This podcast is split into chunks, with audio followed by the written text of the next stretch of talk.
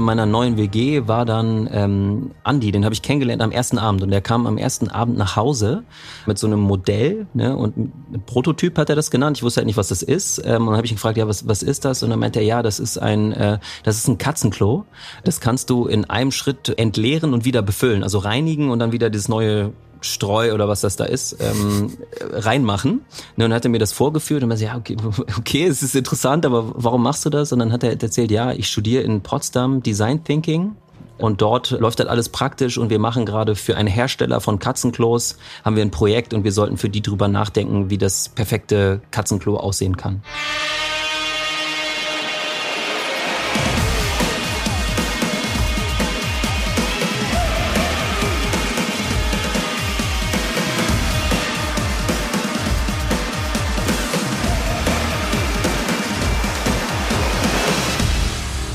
Jonas Brunert ist Design Thinking Experte und Mitgründer der Innovationsberatung Inoki. Mit der Life Science Factory in Göttingen teilt er sich den sogenannten Startraum.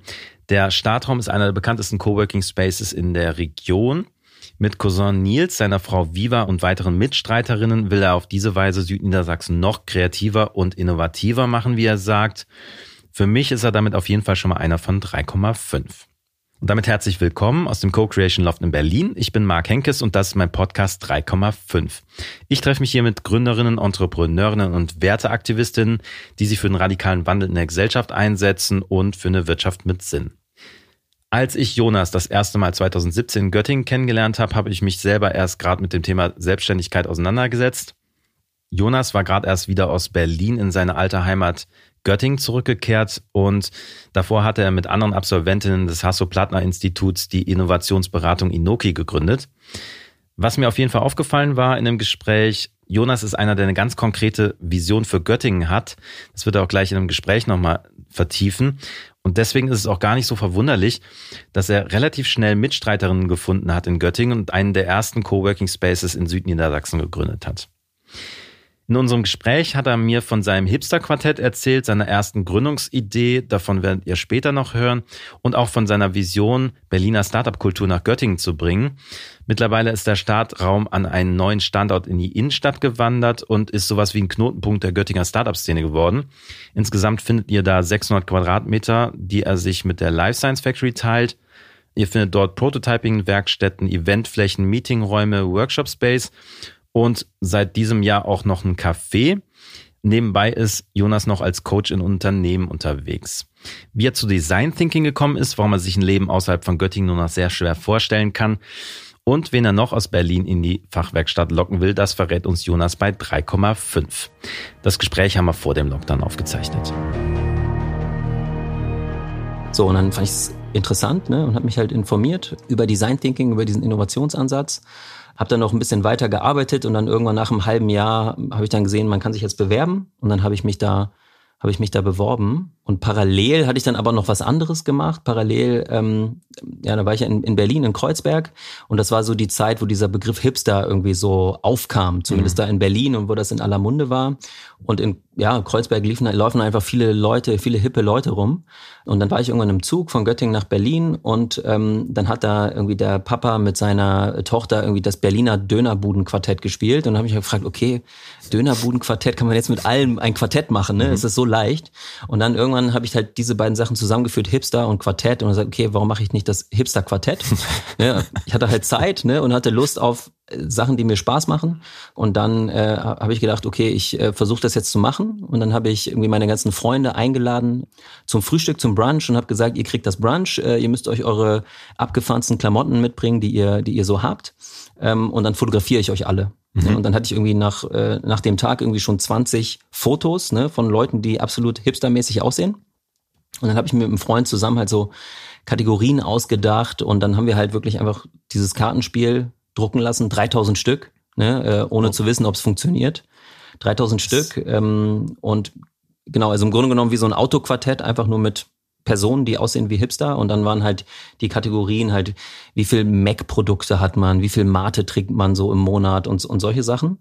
Ähm, und ja, 3000 Spiele drucken lassen und dann äh, sind wir zu, ähm, habe ich mir einen Rucksack gepackt, als die Spiele da waren, 30, äh, 30 äh, Spiele in Rucksack und bin dann durch Berlin gefahren zu den ganzen Läden und dann gibt's da in Berlin das äh, Dussmann Kulturkaufhaus. Mhm. Das ist so in Mitte so das größte, der größte, größte Laden. Das ist ein bisschen wie hier so deuerlich, aber wie es früher deuerlich mal war, aber noch viel größer. Und dann hat der Spielemann da gesagt, okay, ich kauf dir zehn ab. Ja, und dann dachte ich, cool. Äh, und dann im Größenwahn dachte ich, okay, ich schreibe jetzt Spiegel online an äh, und erzähle den von meinem Projekt. Ne? Und, Die kanntest du ja schon vorher. ja, aber ja, aber genau, ich habe halt in der Kulturredaktion irgendwen, weiß nicht, ich bin auf die Internetseite gegangen, habe die angeschrieben, hier, ich mache das jetzt. Wie findet ihr das? Ein paar Fotos geschickt. Ja, und dann haben die äh, gesagt, finden wir cool, wir schreiben was drüber. Und dann hat Spiegel Online einen, Artikel drüber geschrieben und dann ging es auf einmal total ab. Dann äh, äh, habe ich online auf einmal super viele Spiele äh, verkauft und ähm, und das war irgendwie ganz cool. Ne? Das hat, hat mir dann auch gezeigt, so ein bisschen gezeigt, okay, ist es möglich, etwas sozusagen von der von der ersten Idee bis zur Umsetzung einfach mal äh, durchzuziehen und am Ende dann auch Erfolg mit äh, zu haben.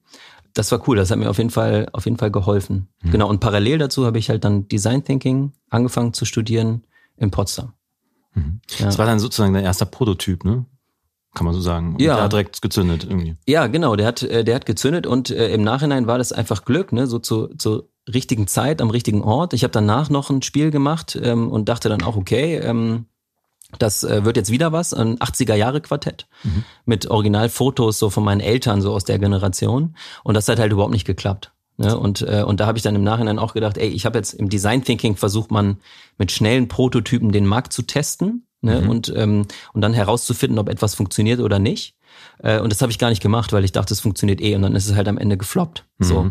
Das und dann äh, lagen 3000 weitere Exemplare. Ja, ich genau. Ich glaube, ich habe dann am, insgesamt am Ende irgendwie 500 oder so verkauft, aber auch über ein Jahr. Und dann ähm, hatte ich dann das Glück, dass am Ende hat mir dann so ein Großhändler der ganz viel bei Amazon und sowas verkauft, äh, hat mir dann die komplette Charge abgenommen, aber eigentlich so zum Selbstkostenpreis. Mhm, okay. Genau.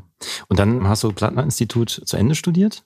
Genau, also ein Jahr habe ich da studiert und habe dann während des Studiums macht man halt ganz viele so praktische Projekte für unterschiedliche Unternehmen und lernt ganz viele Leute aus ganz unterschiedlichen Bereichen kennen, ne, mit denen man da zusammen studiert und zusammen an Projekten arbeitet.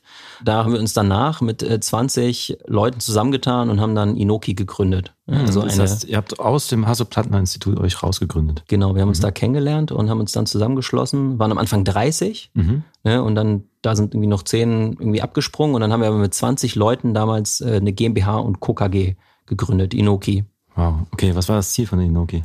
Ja, wir, das Ziel war, dass wir Design Thinking und alles, was damit zu tun hat, ne, so dieses ähm, also in flachen Hierarchien, in multidisziplinären Teams zu arbeiten, äh, kreativ zu arbeiten, ja, in, in schnellen Iterationszyklen zu arbeiten, so das in die Welt zu tragen, das anderen zu zeigen und äh, wenn möglich auch selber solche Projekte zu machen.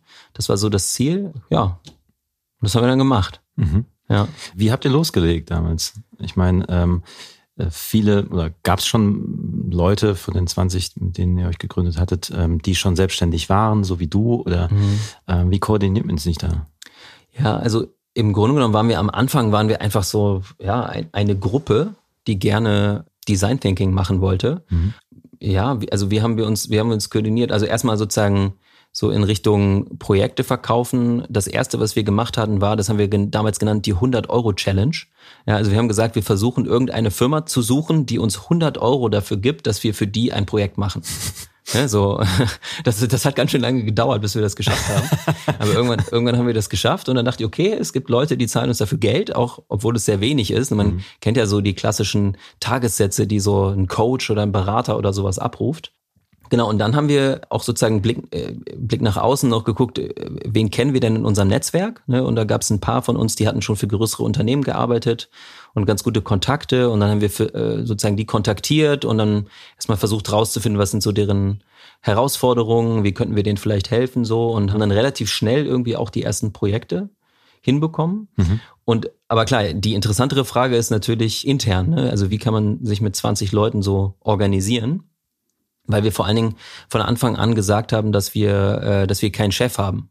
so eine Meute von 20 Leuten, das muss man halt auch erstmal hinbekommen, dass die alle sozusagen auch das gleiche Ziel haben ne, und die gleichen Werte und so. Und ich glaube, unser Vorteil war auf jeden Fall, dass wir diese Haltung aus dem Design Thinking, sozusagen, dass die 20 Leute, die schon hatten, ne, und wir von vornherein ähm, sozusagen relativ ähnliche Sachen wollten. Mhm. Versuch mal diese Haltung zu beschreiben. Also als erstes würde ich mal sagen, es, es gibt so Prinzipien in Design Thinking. Ne? Und die, äh, das eine Prinzipien heißt zum Beispiel, äh, baue auf den Ideen der anderen auf. Ne? Und das heißt so viel wie, es ist eigentlich egal, wer die zündige Idee hatte oder die Idee am Ende, die dann gewinnt, ne? sondern es geht darum, dass die Gruppe sozusagen zusammen Dinge erarbeitet. Ne? Und das haben wir, das haben wir von vornherein funktioniert dann geht es eigentlich auch nicht darum, grundlegende Entscheidungen zu treffen, sondern schnell eine Entscheidung zu treffen und aber immer zu wissen, die Entscheidung, die wir getroffen haben, ähm, ist nicht von Dauer, sondern wir probieren das jetzt mal aus. Ja, mhm. sowohl intern als auch extern. Ne, wir, mhm. wir haben jetzt ein Angebot, das probieren wir jetzt einen Monat aus. Wenn es nicht funktioniert, probieren wir was Neues aus. So, mhm. das, das ist so die, das ist so die grundlegende Haltung, würde ich sagen. Und dann haben wir, dann haben wir halt versucht, ähm, sozusagen haben uns noch anderen Methoden bedient, also zum Beispiel Holocracy, Scrum und solche Sachen und haben dann versucht, ähm, mit diesen Sachen und unseren eigenen Ideen halt so ein Modell zu bauen, was funktioniert und haben dann relativ schnell herausgefunden, dass wir jetzt nicht klassisch mit Hierarchien arbeiten wollen, ne, sondern haben dann zum Beispiel jetzt ganz, ganz praktisch, äh, haben dann beschlossen, jedes Jahr wechselt unser Geschäftsführer oder unsere Geschäftsführerin. Mhm. Ne, also und ähm, die Person heißt auch gar nicht Geschäftsführer, sondern wir haben da alles auf Englisch gemacht, weil wir hatten auch ein paar Internationals dabei. Wir nennen die einfach Legal Watch Person. Mhm. Ja, und das heißt eigentlich nur, nur, du kannst die jetzt nicht CEO nennen, ne, was ja sozusagen Wieder impliziert, dass du einen Chef hast. Ne? Genau, mhm. äh, sondern du bist einfach dafür verantwortlich, dass rechtlich alles läuft. Ne, und eigentlich wollte auch niemand äh, Legal Watch sein, weil, keine Ahnung, ne, wenn 20, also wir kannten uns ja auch nicht aus mit Firmengründung und sowas und ähm, kann halt schnell mal sein, dass man irgendwie pleite geht und dann sagt äh, am Ende irgendwie, das ähm, wird man angeklagt wegen ähm, Insolvenzverschleppung oder irgendwie sowas. Ne? Also mhm. eigentlich wollte niemand den Job machen. So und haben dann haben da so so, so Zirkel gebildet. Ne? Es gibt einen Zirkel, der ist für Finanzen verantwortlich, ein Zirkel halt für die Geschäftsführung, einen Zirkel für Marketing so und ähm, und die haben dann auch relativ schnell angefangen sozusagen Entscheidungen für sich zu treffen.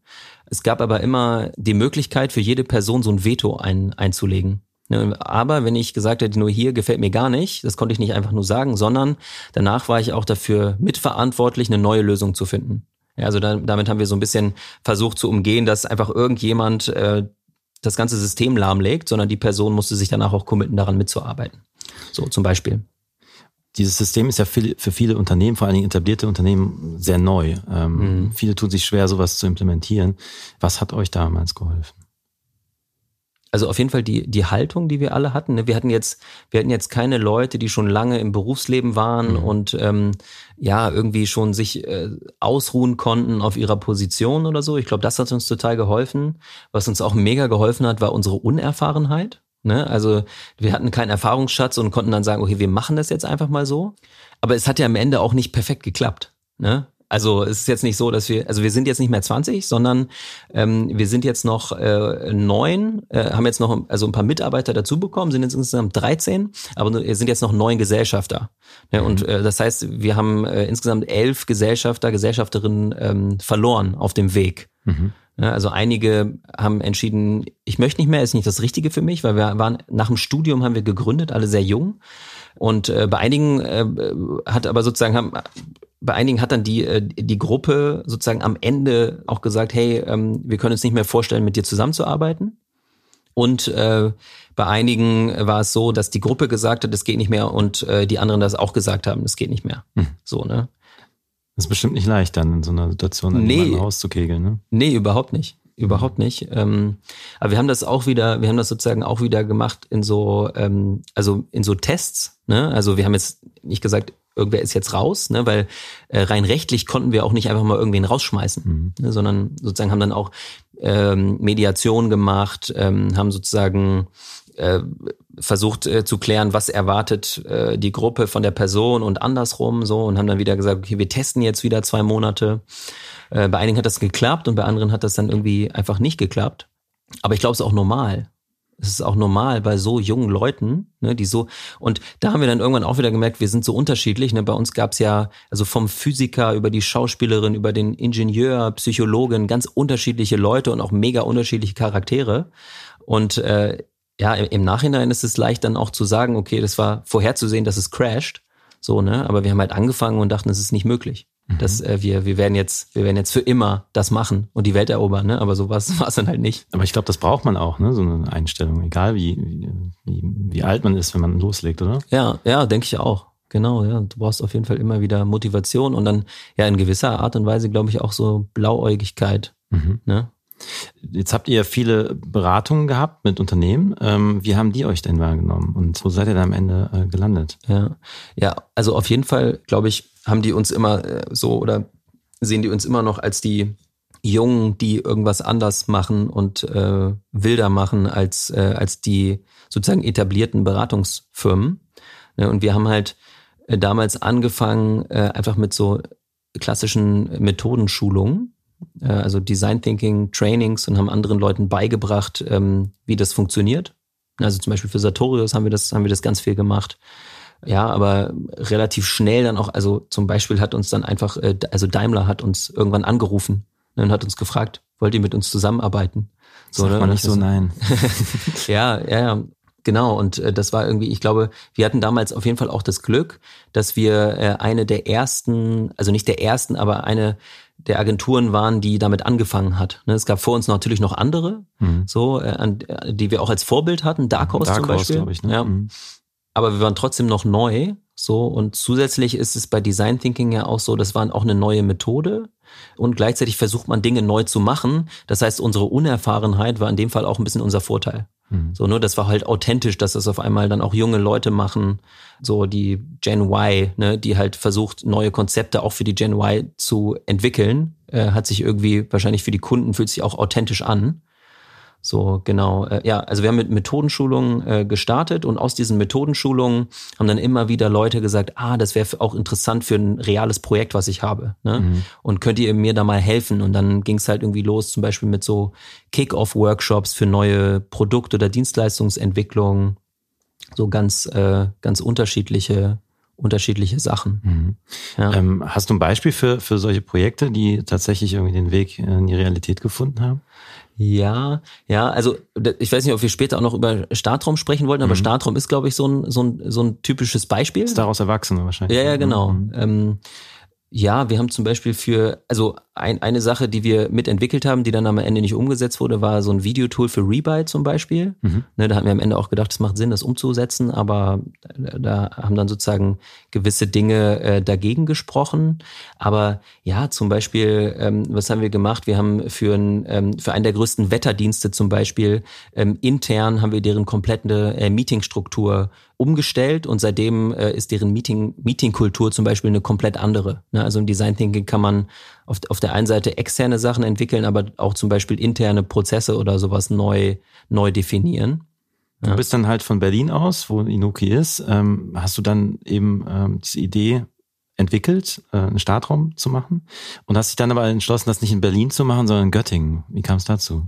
Ja, also das war, war äh, ehrlich gesagt noch, noch ein bisschen anders. Also ähm, ich war ja in Berlin und habe damals, ähm, also mit, mit meiner Freundin damals, jetzt äh, Frau mit Viva, ähm, die auch Design Thinking dann später auch äh, gemacht hat, äh, waren wir dort. Und Viva war bei, beim Social Impact Lab und hat da gearbeitet. Ich hatte halt Inoki. Und ähm, dann haben wir eine, eine Tochter bekommen und waren vorher eigentlich total glücklich in Berlin. Und dann irgendwann haben wir aber gedacht so, ey, wir haben jetzt nicht das Gefühl, dass wir, dass das jetzt sozusagen die Stadt ist, ähm, in der wir mit unserer Familie noch in zehn Jahren sind. Ne? Und haben dann überlegt, was, was können wir machen, wo können wir, wo können wir hingehen, was können wir ausprobieren. Und ähm, dann kam halt irgendwie Göttingen auf, ne, weil meine Familie noch hier war und ich irgendwie auch noch Freunde hier hatte, noch zwischenzeitlich noch Freiburg überlegt. Und dann haben wir aber gesagt, okay, wir, ähm, wir würden es mit Göttingen mal probieren, weil ich damals auch schon für Sartorius hier viel gearbeitet habe und für die Uni zum Beispiel auch. Dann haben wir gesagt, wir testen das jetzt einfach mal für ein Jahr. Ne? Und dann, dann haben wir gesagt, okay, wann würden wir es machen? Wir haben gesagt, wir machen es, wenn wir eine gute Wohnung finden. So, und dann meinte mein Vater irgendwann, ey, ähm, Immo-Scout und so, das bringt, äh, also bringt auch was, ne? Aber eigentlich muss man eine, eine Anzeige schalten im Göttinger Tageblatt. Da gibt's noch Leute, die, die haben mit Internet, Internet nichts zu tun. Dann haben wir eine Anzeige geschaltet, ne? Hier Familie kommt zurück in die Heimat und, und sowas. Und ähm, dann haben sich echt ein paar Leute gemeldet. Und dann haben wir echt eine super schöne äh, Wohnung gefunden. Dann haben wir gesagt, mit der Wohnung ähm, probieren wir das jetzt in Göttingen. Ne? Mhm. Und ähm, Genau, und dann äh, waren wir hier und äh, es lief irgendwie alles auch gut. Und dann kam aber bei mir irgendwann so das Gefühl auf, ich will jetzt hier nicht als Einzelkämpfer alleine weg von Inoki aus Berlin hier arbeiten und habe gesagt, ich, ich brauche eigentlich einen, ähm, ich brauche andere Leute, mit denen ich was machen kann. Ne? Und dann ähm, habe ich bei so einem Startup-Meetup hier von Startup Göttingen ähm, ein paar Leute kennengelernt, Andreas und Paul. Und dann haben wir zusammen überlegt, komm, wir, wir, wir holen uns zusammen ein Büro. Und das Büro war aber ähm, dann so groß, äh, dass ich gesagt habe, okay, ich übernehme halt die Verantwortung dafür. Da gibt es auch noch einen Workshop-Raum, wo ich Workshops machen kann. Und dann auf einmal war das so eine Art Coworking Space. Ne? Es war eigentlich eher so ein größeres Büro. Am ähm, Schildweg, ne? Im Schildweg, mhm. genau. Genau. Und dann kamen halt irgendwie noch mehr Leute dazu. Äh, das war jetzt aber irgendwie kein wirkliches Geschäftsmodell, ne? sondern das war einfach ein cooler Ort auf einmal, der irgendwie auch so von vom ganzen Interieur noch studentisch war. Ne? und ähm, haben das dann da gemacht und ich habe auch meine Inoki-Sachen da gemacht und ähm, habe zu der Zeit ähm, noch ein anderes Projekt gemacht mit Saturis, ähm, mit der Falling Walls Foundation, wo es darum geht, so Doktoranden, Doktorandinnen ähm, aufzuzeigen, was könnten sie aus ihrer Doktorarbeit ausgründen. Mhm. Und das hat Sartorius gefördert und dabei habe ich den Herrn äh, Dr. Kreuzburg äh, kennengelernt. Mhm, CEO von Sartorius. Mhm. Genau. Und habe ihm dann vom Startraum erzählt, von Inoki. Und dann hat er uns im Startraum äh, besucht. Und zu der Zeit waren die ja auch schon dabei, über die Life Science Factory nachzudenken. Mhm. Ne? Und dann haben wir gemeinsam überlegt, ähm, wie wäre es denn, wenn wir für die Life Science Factory, bevor die in drei Jahren in der Wiener Landstraße ganz groß an den Start mhm. gehen, so eine Art Prototypen entwerfen, ne, so aller Design Thinking. Ähm, und dann war halt die Idee, okay, wir helfen der Life Science Factory dabei, sozusagen äh, den Ort auszugestalten, die Community aufzubauen, ähm, zusammen irgendwie zu wachsen. Und die Life Science Factory und Sartorius sozusagen hilft uns dabei mit einfach mit ihren professionellen Strukturen das Ganze von vornherein halt ein bisschen größer aufzuziehen als bei uns im Schildweg. Mhm. So und, und dadurch ist sozusagen der, der Startraum dann entstanden. Und das war dann so, dass ihr äh, gesagt habt, dann, dann reicht eigentlich der Platz im Schildweg jetzt auch nicht mehr und dann habt ihr euch nach einer anderen Immobilie umgesehen. Ähm, genau. Als, ich sag mal, Prototyp äh, für äh, das Grundstück, was dann später an der Wiener Landstraße dann äh, weiterentwickelt soll, werden sollte Richtig. für, äh, ich sag mal, die Startup-Kultur hier in Göttingen. Ja. Ne?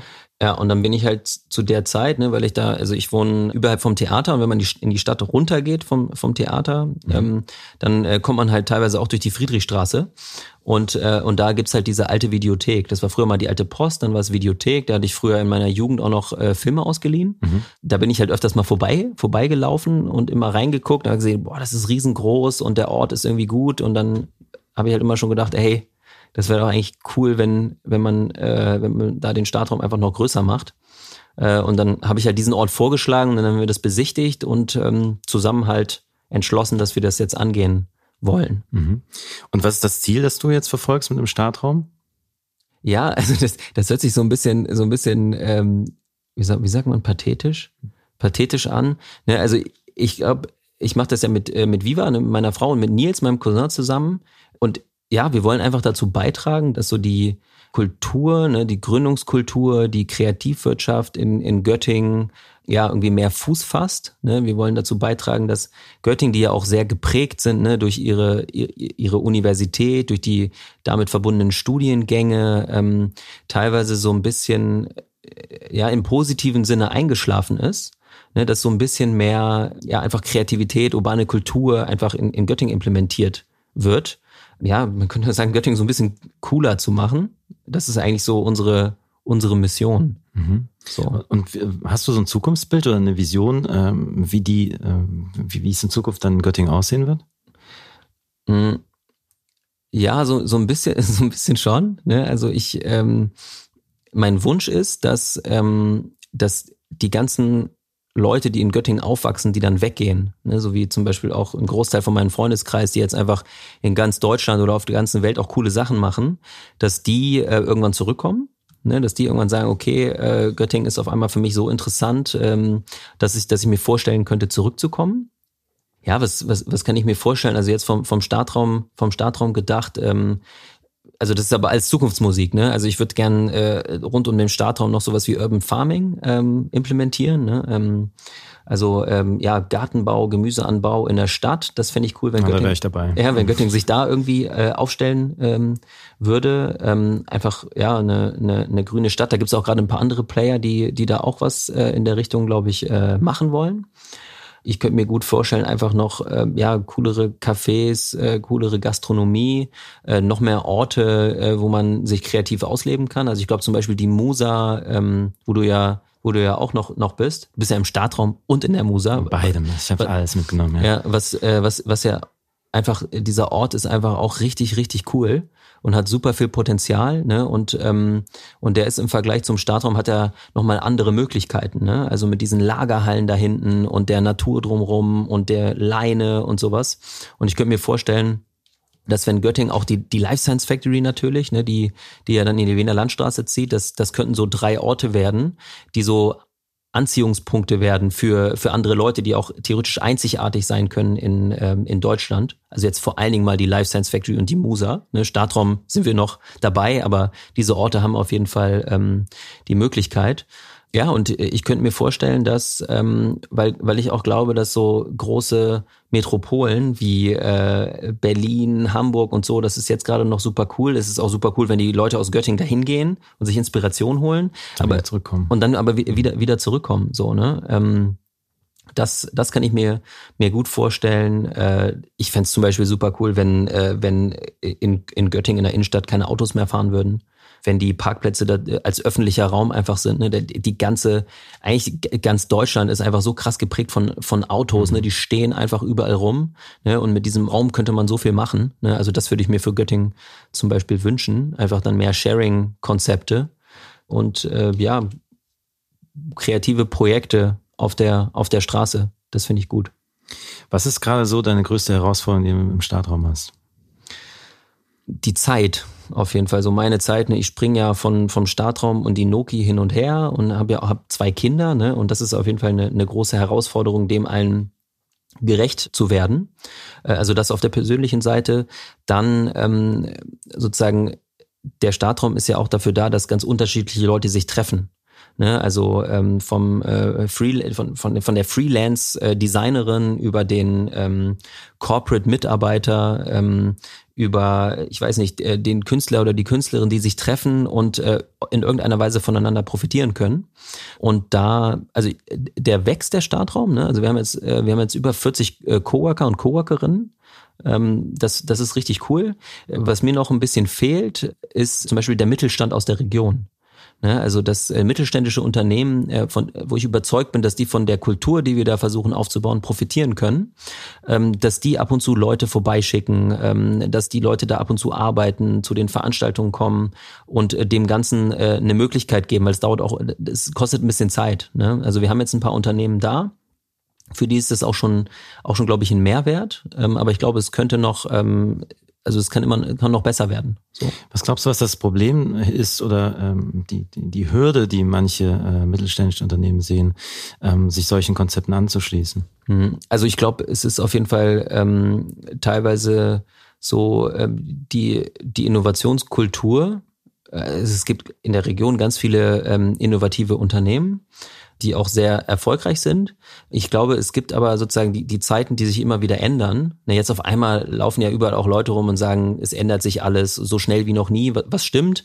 Aber alles ändert sich immer, hat sich schon immer geändert.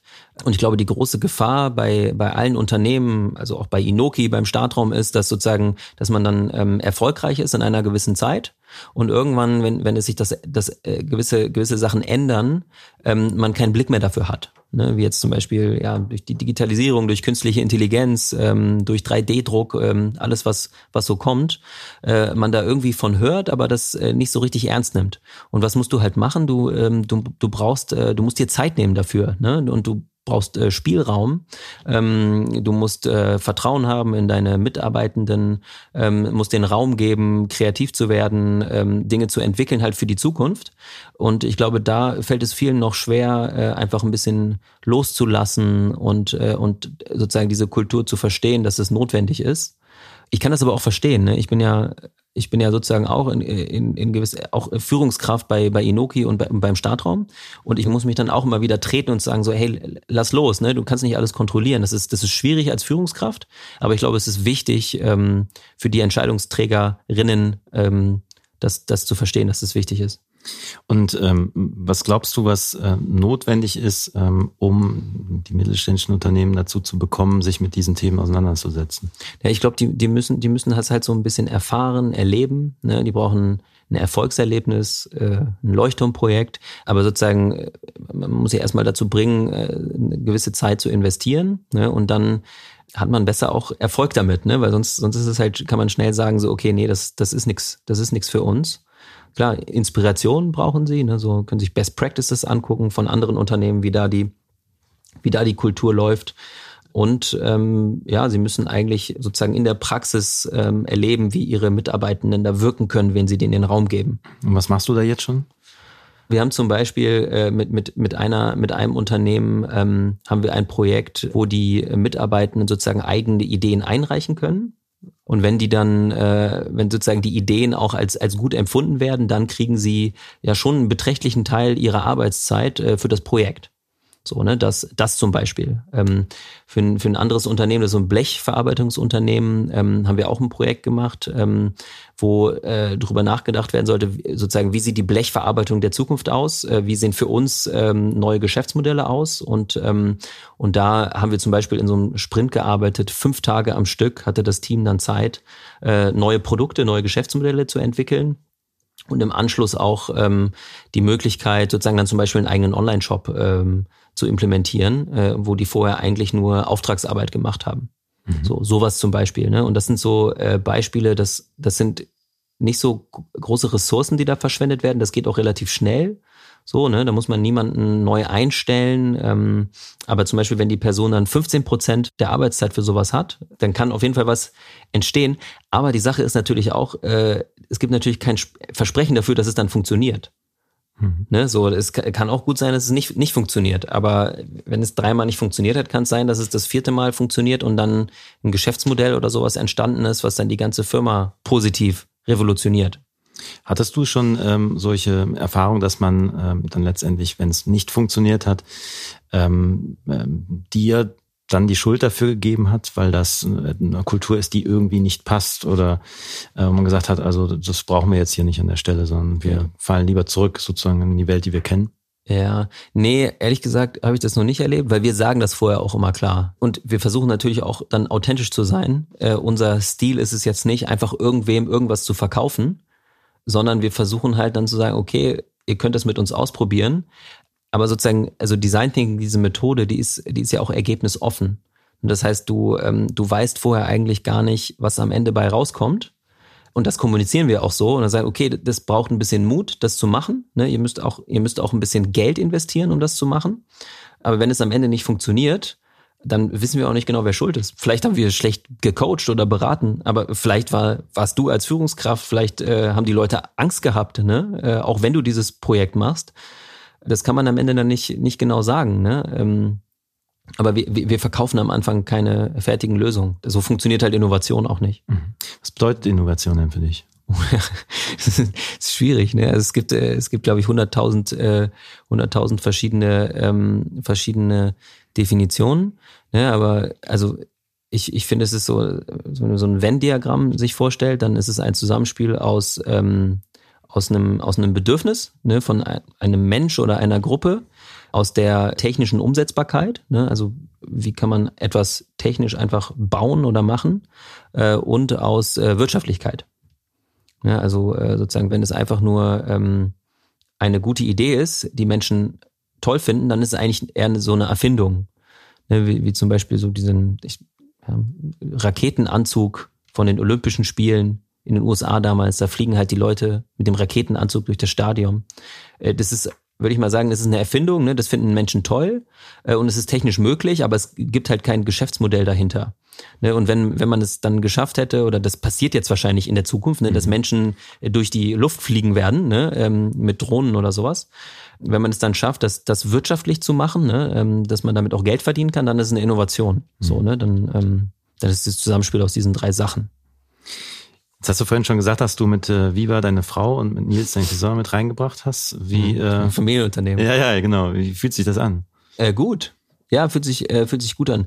Also wir wir drei, wir haben also sehr intensiv zusammen gestartet, ne, das Startraum-Projekt. Ähm, Dann äh, haben wir äh, Paula, unsere zweite Tochter, bekommen im Januar und seitdem äh, seitdem ist halt Viva in ähm, in Elternzeit. So, die arbeitet jetzt auch wieder äh, knapp einen Tag die Woche, aber ab da haben Nils und ich dann einfach sehr viel übernommen. Und ähm, und das klappt äh, ziemlich gut, weil also auf der einen Seite wir kennen uns ja schon unser ganzes Leben und ähm, ich glaube wir, wir vertrauen uns, ähm, wir vertrauen uns. Und ähm, das ist schon mal eine gute Grundlage, weil ich bin halt sozusagen auch aus Inoki gekommen und das war auch die Zeit, wo wir dann, wo sozusagen einige Leute die äh, die Firma verlassen haben, wo ich auch enttäuscht war von einigen Leuten, ne? Und da war ich dann kurze Zeit eher wieder so ein bisschen konservativ eingestellt. Ne? Also mhm. dachte, okay, ich, ich will das jetzt machen im Startraum, aber ich habe gerade nicht die Kraft, zwei Unternehmen mitzugestalten, die komplett unhierarchisch sind, ne? Ähm, weil natürlich Entscheidungsprozesse dann doch immer auch ein bisschen länger dauern. Also zumindest so, wie ich das jetzt gelernt habe. Ähm, und, und da dachten wir, okay, lass uns das nicht mit zehn Leuten machen, sondern lass uns das zu dritt machen. Das machen jetzt die Leute, die sich schon gut kennen, ne, die äh, wissen, wie die anderen ticken. Aber auf der anderen Seite war es halt auch mega cool, dass, dass dann zum Beispiel Nils und ich sind auch äh, unterschiedlich. Ne? Ähm, also Nils ist äh, vom Hintergrund, der ist äh, äh, Ingenieur ne? und hat, ähm, ja, es äh, kann analytisch denken ne? ähm, und, äh, und ich kann es auch ein bisschen, aber nicht so gut vielleicht. Ähm, und ähm, also das hat auf jeden Fall schon mal gut zusammengepasst, dass wir, äh, dass wir unterschiedliche Typen sind und jetzt auch äh, unterschiedliche Aufgaben haben beim beim Startraum. So und äh, Viva bringt mit ihrer Persönlichkeit halt auch nochmal äh, viel, äh, viel Neues rein mit ihrem, mit ihrem Blick. Ähm, also irgendwie eine ganz gute, ein ganz gutes bisher, ne, ein gutes, äh, gutes Gründerteam, so vom, vom Gefühl her. Mhm. So. Was von dem Startraum, wie du den jetzt erlebst, was hast du erlebt, was, was dir besonders gut gefällt? Was mir besonders gut gefällt, ist, dass es im Startraum einige Leute gibt, die Initiative ergreifen, die aber an dem Unternehmen gar nicht beteiligt sind. Heute war zum zweiten Mal äh, so ein Community Lunch. Also wir hatten vorher immer schon ein Frühstück organisiert, wo dann die Coworker, Coworkerinnen sich ähm, einmal im Monat treffen und austauschen können. Aber jetzt haben Sven und Max und äh, David ähm, zusammen diesen Community Lunch ins Leben gerufen und machen das einfach komplett autark von uns. Äh, kochen in der Küche und alle Coworker, die wollen, können zum Selbstkostenpreis richtig gut essen. Ne? Und, ähm, und das ist cool, dass äh, sozusagen da, da jetzt so eigene Projekte entstehen und die Leute Bock haben, von sich heraus äh, sozusagen diese Gemeinschaft zu stärken. Denn davon lebt eigentlich der ganze Startraum, dass da jetzt die 40 Leute, mittlerweile sogar, ich glaube, ein paar mehr als 40, ja, einfach ähm, eine Gemeinschaft sind, wo jeder natürlich alleine konzentriert arbeiten kann, aber wo man sich auch immer wieder trifft. So, das. Ähm, und was ich auch zum Beispiel richtig, richtig cool finde, ist, dass äh, der neue Startraum, also sozusagen die Art und Weise, wie, wie er jetzt aussieht, beruht zum großen Teil auch auf den Bedürfnissen der, der Coworker, die vorher im Schildweg waren. Ne, da hatte Paul dann zum Beispiel auch ähm, so einen Kreativworkshop organisiert und hat dann gefragt, ja, was, was die Leute sich wünschen ne, für den neuen Startraum. Und ähm, der wurde einfach sozusagen in der Community mitentwickelt, was, was, was echt cool ist. Und ähm, ja, dann zum Beispiel die Coworker und Coworkerinnen haben dann auch einzelne, also kleine Projekte im Startraum umgesetzt. Zum Beispiel diese Leuchten, die wir im Eingangsbereich haben.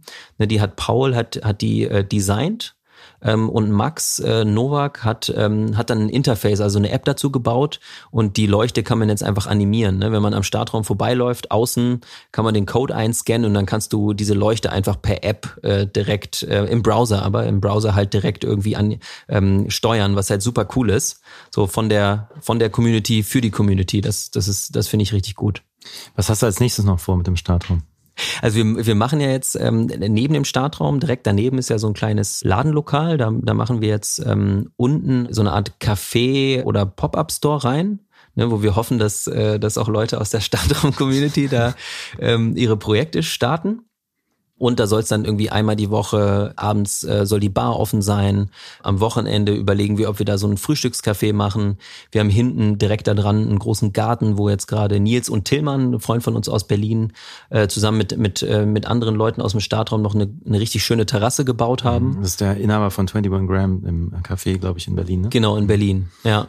Genau. Auch jemand, der in Göttingen gewohnt hat, mhm. der jetzt auch sozusagen durch den Startraum auch wieder so denkt, ah, Göttingen, ja, vielleicht. Ah, willst du zurückholen, das ist dein Plan. Ja, ja, genau. Das ist so jemand, den ich auf jeden Fall gerne hier hätte. Mhm. Ja. Ja, und jetzt überlegen wir halt, also oben über dem Café ist äh, auch eine, eine andere Firma eingezogen, eResult, die machen so Usability Testing. Und das ist jetzt auch so der erste Test. Ähm, so wie ist es denn, wenn im Startraum oder neben dem Startraum noch andere Unternehmen sind. Ne? Also was, glaube ich, cool wäre, wäre, wenn wir noch, noch weitere Räume hätten, wo auch Startups drin sind. Da haben wir Lust drauf. Ja, das ist jetzt erstmal für die nächsten zwei Jahre so der Plan, vielleicht noch ein bisschen größer zu werden. Es gibt, gibt noch die Möglichkeit, da äh, räumlich ein bisschen zu wachsen. Aber jetzt gerade wollen wir, wollen wir erstmal die Sachen, die wir jetzt angefangen haben, also diese Community äh, weiter aufbauen und das gut machen. Wir haben jetzt so eine, so eine Akademie ins Leben gerufen. Da müssen wir jetzt einfach mal gucken, wie das, wie das so läuft und wen wir da ansprechen. Das ist gerade sozusagen unser, unser Test. Ja, ein Meetup zum Thema äh, neues Arbeiten. So, das, das wollen wir auch ausbauen. Und ja, dann mal gucken. Ne? Also es äh, wird sich wahrscheinlich in einem halben Jahr wird es wahrscheinlich wieder irgendwas Neues, Cooles geben, worauf wir Lust haben. Wenn du jetzt zurückblickst von dem, was du alles gemacht hast, äh, worauf bist du besonders stolz? Aber gute Frage, ne? Habe ich äh, ehrlich gesagt noch nicht so richtig ähm, drüber, drüber nachgedacht. Aber ja, ich, ich glaube, ähm, worauf ich, äh, worauf ich stolz bin, ist, dass wir zusammen ne, mit, äh, mit Nils und Viva da im Startraum die Möglichkeit geschaffen haben, dass Leute einen Raum haben, wo sie arbeiten können, wo sie ihren äh, sozusagen ihren Projekten nachgehen können und ich glaube auch das Gefühl habe, dass sie da auch gerne sind. Ne? Also wir haben sozusagen einen Ort geschaffen, wo jetzt gerade über 40 Leute gerne sind und auch einen Großteil ihrer Zeit da verbringen. Und darüber hinaus haben wir ja da auch, machen wir ja, äh, vermieten wir die Räume an Unternehmen und ähm, die machen da ihre Seminare und sowas. Da sind, ich weiß nicht, im, im Schnitt im, im Monat äh, vielleicht 500 Leute im Startraum mittlerweile. Zum großen Teil, natürlich nicht alle, ne? Aber zum großen Teil sind die Leute gerne da und das ist cool, dass wir so einen Ort machen konnten. Natürlich mit der Life Science Factory zusammen. Ne? Ähm, das muss man auch immer ganz klar sagen. Die haben einen unglaublich großen Anteil daran, dass der Ort so ist, wie er ist. Was würdest du anders machen, wenn jetzt ähm, man das betrachtet, was du, was du bis jetzt getan hast? Ja, das, das ist auch eine gute Frage. Ähm, also ich glaube, ich hätte, ähm, ich hätte damals in der Schule schon mehr Zeit mit so kreativen, kreativen Dingen verbracht, ne Musik, Kunst und so. Das war etwas, was, was mich früher nicht so richtig interessiert hat. Ich hätte auf jeden Fall mehr meine Hausaufgaben gemacht in Geschichte, ähm, äh, Gesellschaftskunde und sowas, weil ich jetzt im Nachhinein merke, es gibt einfach so viele spannende Sachen und es ist einfach cool, Allgemeinbildung zu haben. Das hilft einem unglaublich weiter. Ja, ähm, ich weiß nicht anders gemacht? Das ist, das ist echt, das ist schwer zu sagen. Wenn ich irgendwas anders gemacht hätte, wäre ich heute nicht hier. Ne? Wenn ich jetzt meine, wenn wir keine Kinder gemacht hätten, dann wären wir jetzt nicht in Göttingen wahrscheinlich. Dann würde es den Startraum nicht geben. Ähm, wenn ich damals mit dem, nicht mit dem Hipster-Quartett, aber mit diesem 80er-Quartett nicht auf die Schnauze gefallen wäre, dann wäre auch irgendwas anders gewesen. Das heißt, also es gibt viele, viele Dinge, die ich im Nachhinein anders gemacht hätte, aber dann wäre ich jetzt irgendwie auch ein anderer Mensch. Und ich bin natürlich jetzt nicht mit allem zufrieden, wie es läuft, aber habe das Gefühl, dass, dass sich die Sachen irgendwie fügen werden. So, ne? Im Moment ist es einfach extrem anstrengend mit ähm, sozusagen Familie und, äh, und Job. Das ist eine riesengroße Herausforderung mit so einem kleinen neunmonatigen äh, Baby und dann noch einer zweieinhalbjährigen. Ne? Das ist echt sehr anstrengend. So, aber haben so das Gefühl, dass wir, dass wir da gut durchkommen durch die Zeit. Mhm. Was würdest du jungen Gründern ähm, mitgeben wollen? Ja, ähm, gute Frage. Ne? Das ist auch immer so. Ich, ich glaube, das ist auch, ich bin ja eigentlich auch noch ein Gründer, ne? Also ich bin eigentlich auch noch in so einer Phase, wo es sein kann, dass Inoki irgendwann scheitert, dass der Startraum irgendwann scheitert, ne? Und von daher bin ich eigentlich auch noch in dieser, in dieser Gründungsphase drin, ähm, was, was mir auf jeden Fall früher also damit wollte ich nur sagen, ich habe ich hab jetzt nicht die Weisheit, ne, aber das hat eigentlich ja auch niemand. Man muss auf jeden Fall Glück haben, ne, äh, zur richtigen Zeit am richtigen Ort, Ort zu sein. Ich habe jetzt mit mit Inoki und dem Startraum auf jeden Fall bisher auch äh, Glück gehabt, so und ähm, äh, und dann glaube ich, äh, ja, offen zu sein für für neue für neue Sachen. Ne, das hört sich jetzt so allgemein an, aber und dann glaube ich einfach sozusagen so sich so einige so so eine Spielwiese zu bauen. Das hat mir auf jeden Fall immer geholfen, ne? mit äh, zum Beispiel mit dem Hipster-Quartett. Ne? Das war ja auch so eine Spielwiese, wo ich am Anfang auch gar nicht drüber nachgedacht habe, ob ich damit Geld verdienen kann, sondern einfach, wo ich dachte, das ist jetzt etwas, das kann ich ausprobieren. Und beim Ausprobieren habe ich super viel gelernt. Das, das wäre auch genauso gewesen, wenn das nicht funktioniert hätte. Ne? Und ähm, ja, einfach zu machen und dann keine Angst davor zu haben, äh, zu scheitern. Jetzt habe ich zum Abschluss immer drei Fragen für meine Gäste. Okay. Und da bin ich bei dir sehr gespannt, ähm, weil du ja schon mehrere Marken aufgebaut hast. Warum liebst du Marken? Schwierig, ist, ist, ist schwierige Frage. Ähm, also weil im, im Grunde genommen geht's ja um, um das, was dahinter ist. Ne? Also warum gibt es Kommunikation und so, weil man sozusagen will das übermitteln, was, was eigentlich dahinter steht. Ähm, bringt mich ein bisschen aus, aus dem Konzept, weil ich, ich glaube, ich liebe keine Marken. Ich, ich, ich, ich ja. finde es faszinierend, weil du schon so viele Marken aufgebaut hast. Ja, ja. Und ich okay. glaube, du betrachtest die gar nicht so wirklich als Marken, ne? Also wenn Inoki zum Beispiel hat ja. auf mich eine besondere äh, Wirkung oder der Startraum, äh, mit dem verbinde ich ja sehr, sehr viel. Ja, okay, ähm, also so, so meinst du das, ja, okay. Ich kann dir halt sagen, warum ich das liebe, was dahinter steht. Aber klar, du hast schon recht. Also sozusagen, ähm, es, es kommt ja, es kommt ja sehr darauf an, wie du im Endeffekt von anderen wahrgenommen wirst. Ne? Wenn du, wenn du eigentlich für etwas stehst, aber dann anders wahrgenommen wirst, was glaube ich vielen passiert, dann kannst du natürlich einen großen Fehler machen. Ne? Und das, das ist natürlich auch etwas, was du als Gründer, und da bin ich auch selber von betroffen höchstwahrscheinlich, ne? du, du bist verliebt in deine Idee, Ne? Und ähm, du denkst, du, du, du kannst das alles selber irgendwie machen, aber kannst du natürlich nicht. Du brauchst immer Hilfe von anderen. Und du bist natürlich in gewisser Art und Weise auch blind ne? ähm, für dein eigenes Produkt. Und äh, dementsprechend kann es dann halt sein, dass du total falsch kommunizierst. Ne? Und eigentlich denkst du mal, boah, ich stehe doch eigentlich für das Gute, ne? Aber dann denken die Leute, du stehst für was Langweiliges oder so. Ne? Also das, das kann, glaube ich, äh, schnell passieren. Und ja, wo du schon so sagst, wenn eine Marke gut kommuniziert, dann, dann fühlt man sich ja wohl so, ne? Und das, das ist, glaube ich, schön. Ja. Jetzt, ich konnte die Frage nicht in einem Satz beantworten. Wusste ja nicht. ja, nee. Ähm, die zweite Frage, was sagen andere über dich, wenn du den Raum verlässt? Oh, gute Frage. Ich glaube, das ist, äh, das ist ganz, äh, ganz, ganz unterschiedlich. Also ich komme irgendwie mit vielen Leuten gut klar. Äh, und ich glaube, ich bin jetzt auch kein hinter, keine hinterlistige Person. Ne? Ähm, ich glaube, die Leute finden mich immer nett. So, ne? Nett ist, ist, ist, ist nicht so charakterstark oder sowas, ne? Und ich glaube, also was dann viel äh, gesagt wird, ist, dass sie, also bezeichne mich dann so ein bisschen als ja, Jonas macht einfach gerne Sachen. Vielleicht im Moment sagen die, der ist überarbeitet. So, vielleicht sagen die das gerade, wenn ich, wenn ich den Raum verlasse. Wenn ich an den Startraum denke, vielleicht auch so ein bisschen kreatives Chaos. Ne? Wir, haben, wir sind jetzt gerade dabei, unsere äh, Prozesse gerade wirklich zu professionalisieren. So und ähm, die ersten Monate war das einfach so ein sozusagen mal gucken, was kommt. Das hat super funktioniert. Ich glaube, deswegen ist es jetzt auch so, wie es ist. Aber gerade versuchen wir sozusagen die Prozesse so ein bisschen aufzubauen. Genau. Und äh, was mir jetzt auch aufgefallen ist in letzter Zeit, wo äh, sozusagen in dieser Göttinger Szene ähm, kenne ich jetzt ja auch einige Leute und da höre ich jetzt immer mal wieder von anderen Leuten auch, dass äh, dass Leute hinter meinem Rücken dann auch äh, irgendwas über mich erzählen, wo ich denke so, ey, das ist ja eigentlich gar nicht wahr. Ne? Und also deshalb fangen jetzt Leute an, schlecht über mich zu reden. Äh, und dann frage ich mich so, warum? Ne? Also warum reden die jetzt, reden die jetzt über mich? Ne? Komisch. So, ja. Die letzte Frage dann, was ist deine Lieblingsmarke aus der Kindheit? Oh. Meine Lieblings. ähm.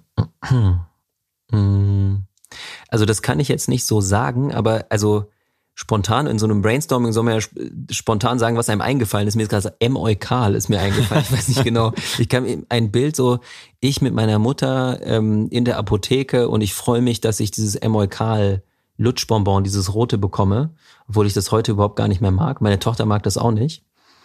Meine Lieblingsmarke. Also es, gab, es gibt auf jeden Fall einige Marken, die mich immer so beeindruckt haben, die ich aber nie haben durfte zum Beispiel also so Matchbox-Autos irgendwie so oder oder diese Matchbox-Autos, die dann noch auf irgendwelchen Bahnen rumflitzen, ne? Diese diese, diese total übertriebenen äh, Spielzeuge, die ich aber selber nie haben durfte. Also sowas sowas fand ich immer cool. Ja, als Kind ist man halt auch total unreflektiert, ne? So Kinder Kinder fand ich immer gut. Ne? Kinder, die Marke Kinder. Ja, äh, die ganzen Sachen, die ich nicht durfte. so, ja, genau. Jonas, ganz lieben Dank für das Gespräch. Hat mir viel Spaß gemacht. Ja, mir auch. Danke. Jonas Brunnert, wer mehr wissen will über Inoki oder den Startraum Göttingen, geht am besten auf die Website inoki.de und startraum-göttingen.de. Und wenn ihr selbst mal in Göttingen seid, dann schaut mal im Startraum vorbei. Den könnt ihr nämlich eine Woche kostenlos austesten. Wenn ihr eine Frage an Jonas oder mich habt, dann schreibt mir an mark.3,5.de. Ich freue mich über ganz viel Feedback, positive Bewertung und jede Menge Mund-zu-Mund-Propaganda. Und wenn ihr noch dranbleiben wollt, in der nächsten Folge spricht Steve Hofmeister, der ein Leben ohne Plastik lebt. In diesem Sinne, kommt gut durch die Zeit. Ciao.